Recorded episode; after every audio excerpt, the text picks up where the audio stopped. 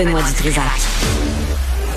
Superbe, sublime, merveilleuse. Sauf que ce gars-là est quand même euh, rationnel et pragmatique. Mais ça pose un très grave problème. Je t'assure qu'il n'y a aucun politologue sérieux qui va te dire oh. Un politologue, pas comme les autres. Loïc Passy. C'est pas le temps de faire ça. Loïc, bonjour. Salut euh, Benoît. Oui, j'écoutais.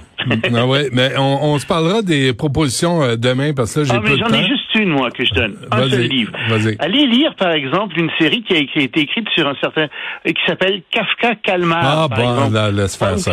Ouais, ok. Non, c'est très bon, Ouais, c'est bien bon. fait. Merci, t'es gentil. Non, Euh, c'est sérieux ce que je te dis. non. Mais non, je suis d'accord avec Antoine. Moi, je suis omnivore, mais Antoine a raison. Faut pas donner des, faut donner des grands textes et pas des textes gna gna aux enfants. Non, pas gnangnan certain, mais un peu plus moderne. Mais j'aimerais ça qu'on revienne sur la question euh, parce que toi t'enseignes, euh, Antoine a enseigné, puis Oui. euh, puis euh, il y a des aussi des recherchistes ici. Là, Marianne elle me disait, tu sais qu'il y a des lectures qui étaient un peu imbuvables euh, dans des propositions. Alors j'aimerais ça qu'on revienne sur le sujet une autre fois, peut-être demain ou cette Ça, semaine. ça me fera plaisir. hein. Tu Parfait. vas même faire un spécial là-dessus. Oui, c'est ça. C'est très intéressant. Ok, l'ex-président de la Chine, euh, Loïc. Oui, ben il vient de mourir. Il vient de mourir, John Zeming, euh, qui euh, avait pris euh, la direction de la Chine juste après Tiananmen en 1989. Et c'est très intéressant parce que ce, ce Zeming, c'est- c'était l'ennemi juré euh, de, euh, du président actuel, de Xi Jinping. Euh, il faisait, il était à la tête de ce qu'on appelait la faction de Shanghai, parce qu'il y avait beaucoup euh, des gens de Shanghai qui étaient, lui-même avait été maire de Shanghai, et il y avait beaucoup des gens de Shanghai, de gens de Shanghai qu'il avait placés un peu partout dans le gouvernement chinois. Et donc il s'opposait à, à Xi Jinping énormément, et on sait que il avait une influence très forte à l'intérieur du Parti communiste chinois. Alors la question qu'on se pose, c'est est-ce que sa mort va amener une résurgence des manifestations? Parce qu'on a déjà vu quelque chose de similaire en Chine. On a vu que, par exemple, tu t'en souviens peut-être pas, mais il y avait un certain Hu Yaobang qui était euh, mort en 1989, et c'est lui qui était, enfin, qui était l'ancien euh, secrétaire général du Parti communiste, et c'est, il était très aimé, c'était un réformiste, et sa mort avait accéléré toutes les grandes manifestations euh, de Tiananmen en 1989. Donc, on se demande si euh, la mort de Jiang Zemin va pas aider ce mouvement, va pas propulser euh, le mouvement de manifestation en Chine. Pour le moment, ce qu'on voit, c'est des arrestations massives. Ce qu'on voit, c'est ben, massive, euh, très ciblé chez tous les gens qui euh, qui euh, euh, ont crié des slogans dans les rues, etc. On voit beaucoup de policiers partout euh, dans les rues en Chine, mais la relève est prise par la diaspora chinoise à l'étranger. Elle est immense, et ces gens font circuler sur les réseaux plein de vidéos de manifestations, de répression policière, et le gouvernement chinois n'arrive pas à éteindre cet incendie. Tu sais, euh, dès qu'il arrive à éteindre l'incendie quelque part, si je puis dire, à enlever un certain nombre de vidéos, oups, ça apparaît ailleurs, et, donc il est vraiment sur les dents en ce moment, le gouvernement chinois. Il n'aime pas du tout ce qui se passe, et on va voir jusqu'où ça va mener. Euh, il paraît qu'on a euh, renvoyé les, les, les étudiants des universités, on commence à leur demander de rentrer chez eux.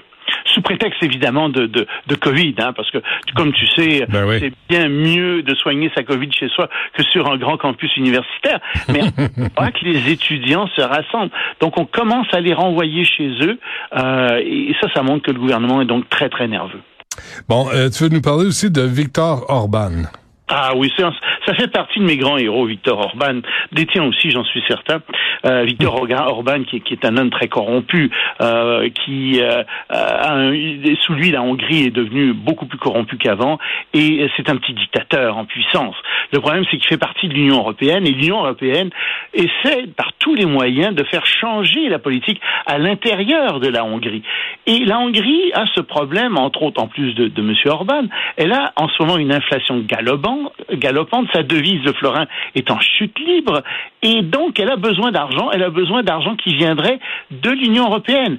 Et l'Union européenne dit, bah, très bien, si vous voulez votre argent, on parle de 13 milliards de dollars, il faut que vous changiez, il faut que vous ayez de nouvelles mesures pour lutter contre la corruption. Et euh, Victor Orban en a mis en place quelques-unes, mais la Commission européenne a dit c'est pas suffisant, il faut que vous en fassiez d'autres. Ils en avaient mis 17 conditions, pas suffisant. On vient d'en rajouter 27 conditions Wow. maintenant.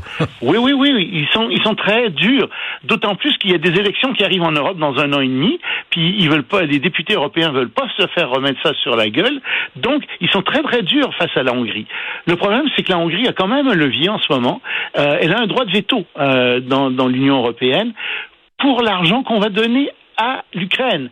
Et en ce moment, donc, il y a 17 millions, 18 millions de milliards, pardon, de dollars qui sont bloqués euh, par euh, le, veto de la Hongrie, 18 milliards de dollars qui devraient être donnés à l'Ukraine et qui n'y vont pas pour le moment. Donc, soit qu'il y a un jeu très très dur qui se passe en ce moment euh, dans l'Union européenne, mais Orban plie, il, est, il, a vraiment besoin de cet argent-là et euh, il essaie de mettre en place les mesures pour que son pays soit moins corrompu et plus démocratique. Donc c'est une bonne nouvelle en fait. Ben, on lui souhaite bonne chance. Et euh, pendant ce temps, l'Union européenne toujours euh, veut commencer à juger les crimes contre l'humanité de la oui. Russie. Oui, oui, ils vont mettre, euh, on a appris ça aujourd'hui, euh, on veut mettre euh, sur pied un tribunal spécial soutenu par l'ONU, euh, qui serait un tribunal qui jugerait tous les crimes de guerre qui ont été commis par la Russie, et il y en a beaucoup. donc c'est un tribunal qui pourrait commencer d'ailleurs par juger le groupe Wagner. les États-Unis viennent d'appeler à rendre cette, cette organisation, à désigner cette organisation comme une organisation terroriste. Alors ça aussi, c'est assez intéressant. Blinken, Anthony Blinken, le secrétaire d'État américain, a eu des noms très très durs contre la Russie, il les a traités de barbares, mais il a raison. Hmm. Et donc euh, on voit que tranquillement, euh, la, la, les, les l'opinion publique, plus que l'opinion publique, mais les pays, euh, les États-Unis et les pays alliés des États-Unis durcissent le ton vis-à-vis -vis de la Russie. Et la Russie a, a, vraiment des problèmes. Elle va avoir de plus en plus de problèmes internationaux. D'ailleurs, euh, il est fortement question qu'on confisque euh, les avoirs que, de Russes qui avaient été gelés. On parle de 300 milliards d'euros euh, que possède que possédait euh, la banque russe euh, en Europe. Ben, on a gelé ça, mais on pourrait le confisquer. Même chose avec 19 milliards d'euros qui appartenaient aux oligarques russes, enfin qui appartiennent toujours, c'est mmh. bloqué, ça pourrait être confisqué. Bon, et euh, rapidement, Loïc, y a Emmanuel Macron euh, qui, a, qui a pris l'avion. Oui, ben, il est arrivé hier soir aux États-Unis, à Washington. Il fait une visite de trois jours aux États-Unis.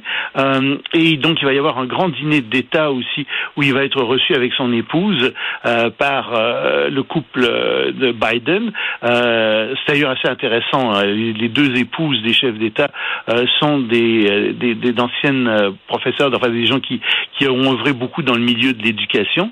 Donc, il va sûrement en être question à table. Mais donc, c'est la, la période de la grande amitié franco-américaine. On se souvient qu'il y avait eu tout le problème avec les sous-marins euh, australiens et Macron maintenant n'a que de bons mots euh, pour les États-Unis. Euh, Macron a dit on est dans un mode de dialogue serein. Alors mmh. on verra où ça va mener. Mais en même temps, Brigitte Macron a marié son élève et oui. Jill Biden a marié son professeur. Ou peut-être pas. OK, c'est tout. Euh, mais mais c'est sûr qu'il y a ça qui est, qui est là. Je pense pas qu'on en parle autour de la table. Non, je pense pas. Hein. Parfait. Merci, non. Loïc. On se reparle demain. Salut. Ciao.